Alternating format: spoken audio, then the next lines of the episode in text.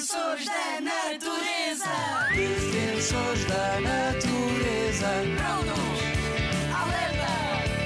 Defensores da natureza. Estamos cá para proteger. Os defensores da natureza. Eu sou o Rui, o defensor das florestas. E eu sou a Kátia, a defensora do planeta. Sem nós, o lince ibérico era um sem-abrigo. O lince ibérico gosta de florestas com muita vegetação, onde se possa esconder e caçar muitos coelhos, o seu alimento preferido.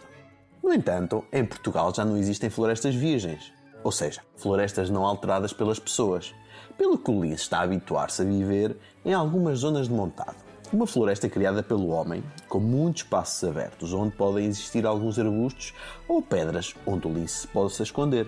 Para além de termos mudado a casa do lince ibérico, também surgiu uma doença que levou à morte de muitos coelhos, o que fez com que as populações de lince ibérico em Portugal começassem a desaparecer. Desafio! Desafio da natureza. Já viste como os animais conseguem adaptar?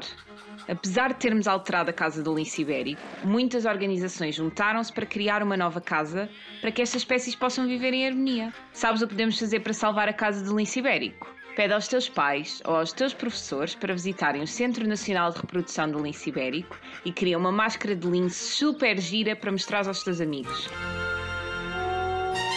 Rádio ZigZag, ANP e WWF a construir um futuro em que as pessoas vivam em harmonia com a natureza.